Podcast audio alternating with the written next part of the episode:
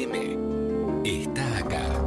Nacional Rock. Martes, de 14 a 16. M aquí. Música por músicos y músicas.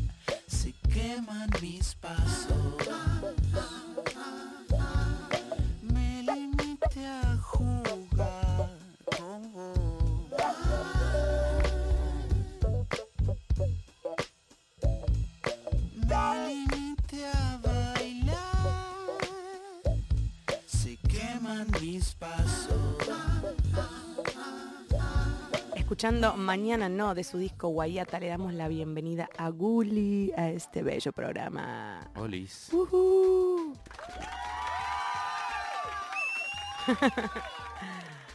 Tenemos aplausos para ti. Gracias por los aplausos virtuales. No, por favor. Gracias por haber venido a visitarnos. Un placer tenerte acá. Le contaba hace un rato que mm, te nombramos mucho en la radio. Siempre pasamos tu música y mm, que cuando yo te conocí a través de Juan Ingaramo, em, como que se hablaba mucho eh, así entre los músicos de voz y que no, no entendíamos por qué no te habíamos conocido antes o de dónde habías salido y como que hacías una música que, que nos encantaba a todos. Y, mm, Qué bueno. ¿Y Bueno, eso? Me sonrojo. no, por favor. Em, pero eso, estuvo buenísimo conocerte, la verdad. Qué bueno. Sí, un- un- Gracias un- por invitarme. No, por favor, un aporte muy importante a, a la música. Em, me, estabas contando, justo le pregunté cómo se pronunciaba su primer disco, que es Hanganga, y, mm, y su segundo disco es Guayata. Entonces le preguntaba qué, qué querían decir esas palabras, de dónde venían. ¿Nos querés contar un poquito? Sí, Hanganga, que es del primer disco, es eh, las dos son palabras en maorí.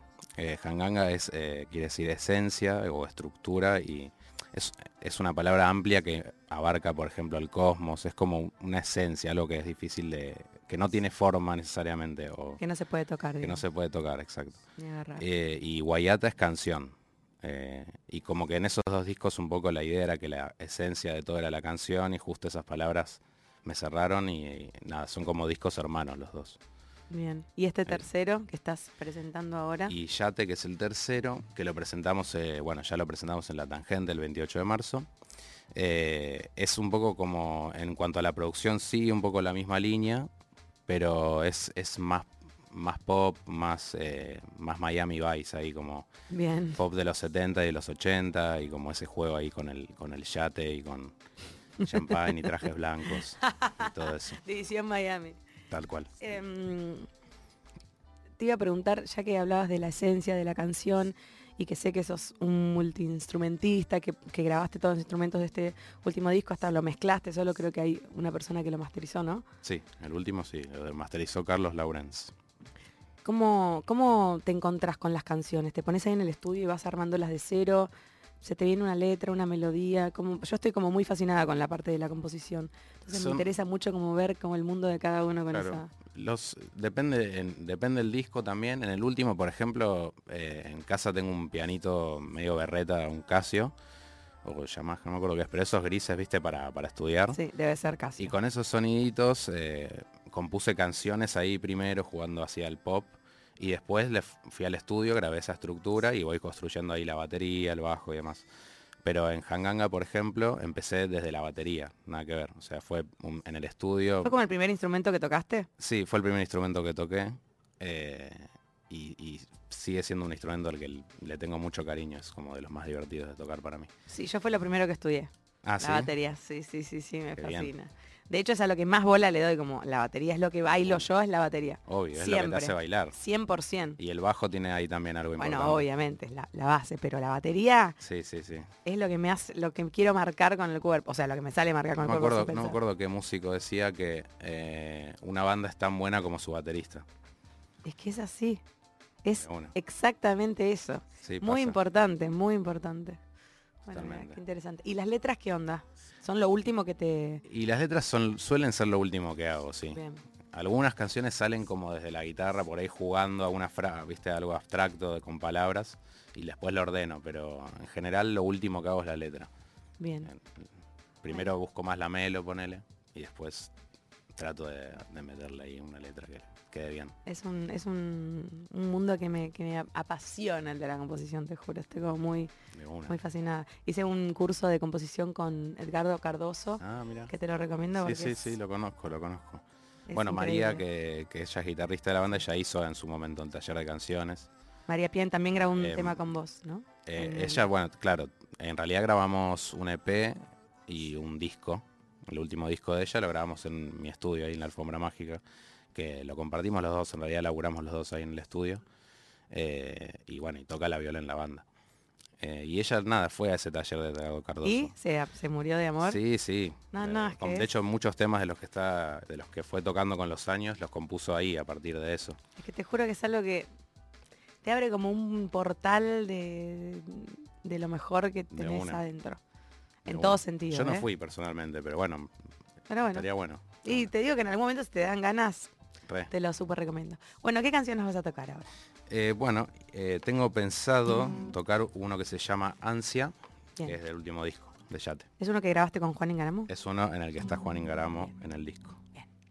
Pero hoy no vino.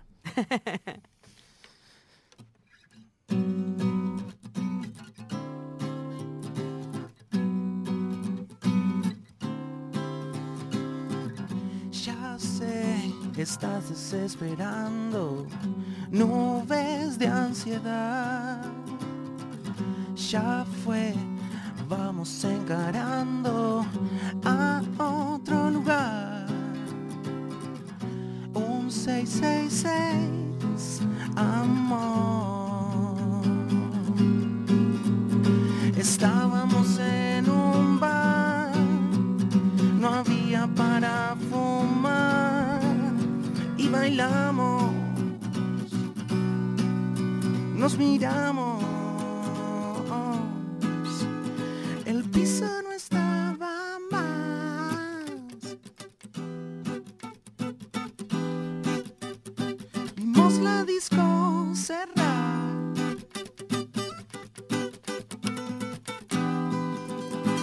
Oh, vayamos a otro lado.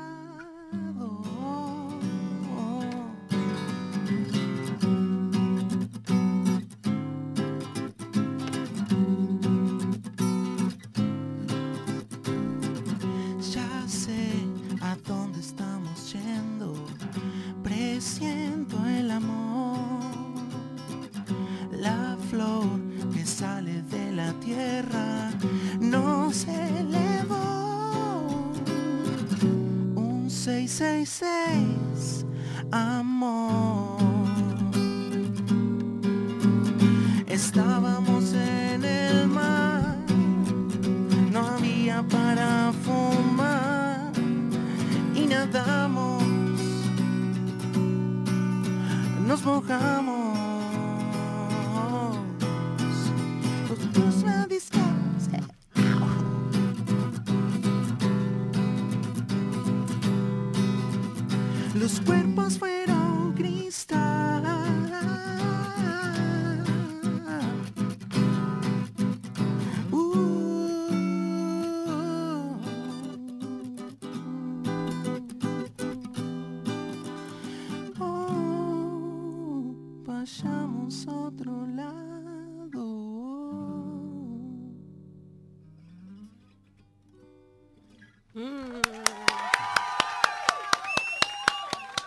Gracias. Me fui a otro lado. Siento que todo lo que uno puede decir después de que alguien toca un tema es como, cállate. no me des una devolución, no te la he pedido. De. Como, ya está, se siente, ya no hay nada que decir. Em, justo que hablábamos de María Pien, de Catriel, de Juan Ingaramo, de Goyo de Gano, de Tommy Morano, que son tus invitados de este último disco, Yate. ¿Cómo, ¿Cómo te parece que es la persona para el tema? ¿Cómo decís, ah, este disco, este tema va tal? Eh, particularmente en, este disco se dio como, le fui encontrando naturalmente las, lo- los lugares donde estaban. Eh, bueno, con Cato, por ejemplo, fue en este disco el único que él compuso una parte, hizo sus melodías y sus letras. En los otros casos, en el de Juan, Tommy, eh, eh, Goyo y María, ya estaban los temas hechos, las melos, todo, y sentí como que iban. Es difícil de explicar por qué, pero por ejemplo, la parte de Juan en particular, siento que su parte podría ser algo medio cuartetoso. O sea,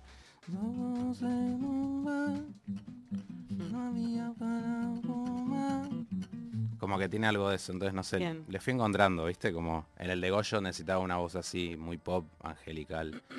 y él le quedaba perfecto. Es Ah, tremendo, Goyo. Fui encontrando ahí. Eh, y con María, bueno, justo en ese tema también ella me aportó en la letra y todo, entonces naturalmente se dio. eh, De sumarla. se fue dando, se fue dando naturalmente. Me intriga saber qué hacías antes del 2016, antes de hacer tu primer disco. Eh, antes del 2016, bueno, toqué varios años con una banda que se llamaba Levare, que también eran mis temas, eh, y tocamos un montón. Tocamos, eh, hice un EP en su momento también de esta manera grabando solo en el 2012, y eh, se armó el- como que la banda empezó a tocar esos temas, sacamos nuevos temas, hicimos un disco en 2014, todo autogestionado, ¿no? Eh, después estuvimos en la Bienal, quedamos ganadores de la Bienal y ahí sacamos el segundo disco, que lo grabamos a partir de eso. Y después, bueno, cosas internas, como pasa en todos los grupos a veces, que eh, estuvo todo bien, pero fue como, bueno, Hasta acá. hasta acá llegamos. Y ahí justo arranqué yo con lo mío, digamos, con Hanganga y sí, ahí. Nunca Ahí parando en realidad. Muy bien.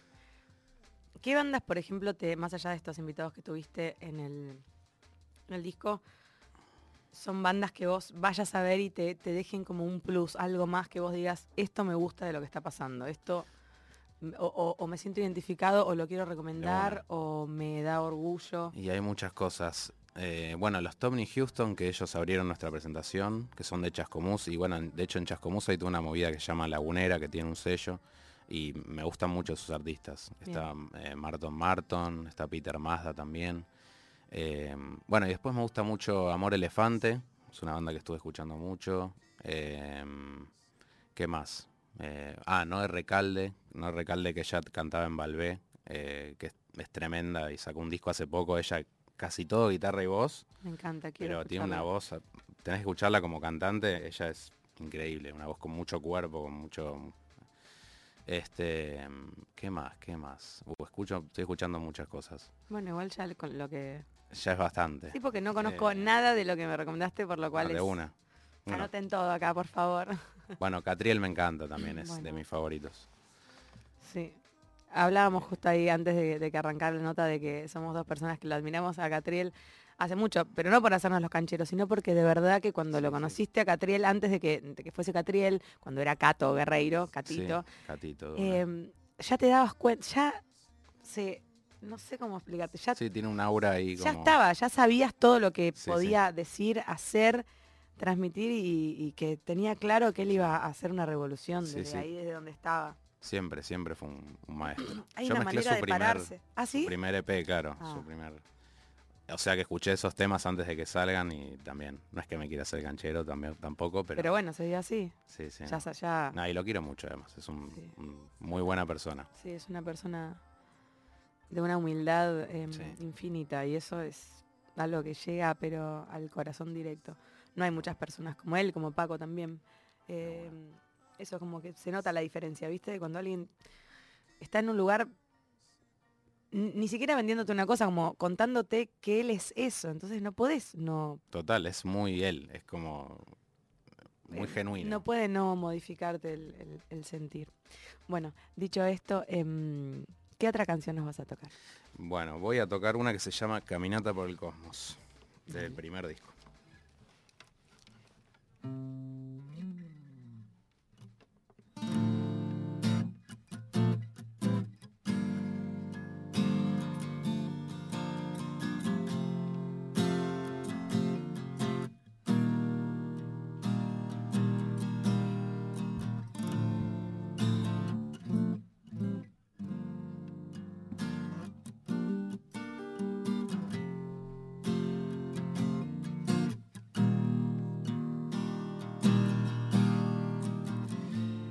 Tierra encontrarnos. Fue un momento intenso. Y ahora que somos amor lo que recuerdo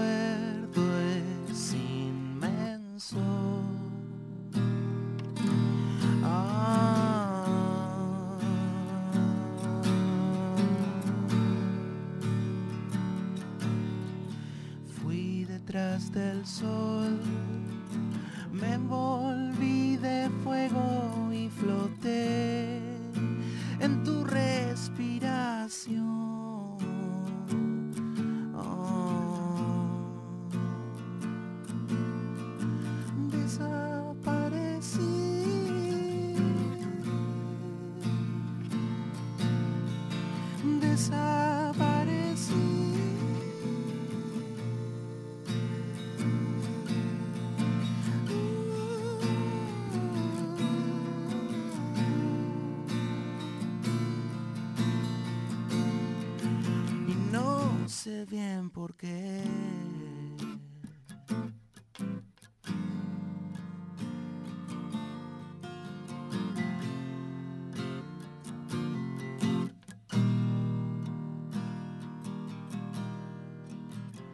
en el cosmos encontrarnos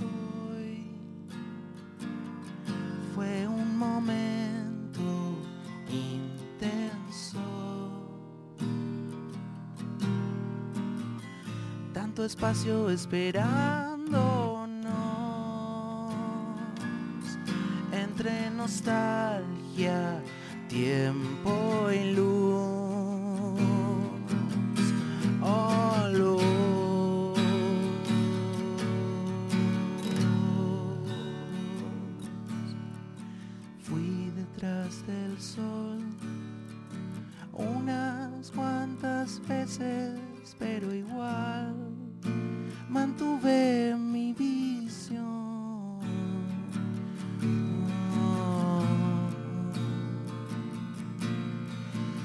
inside.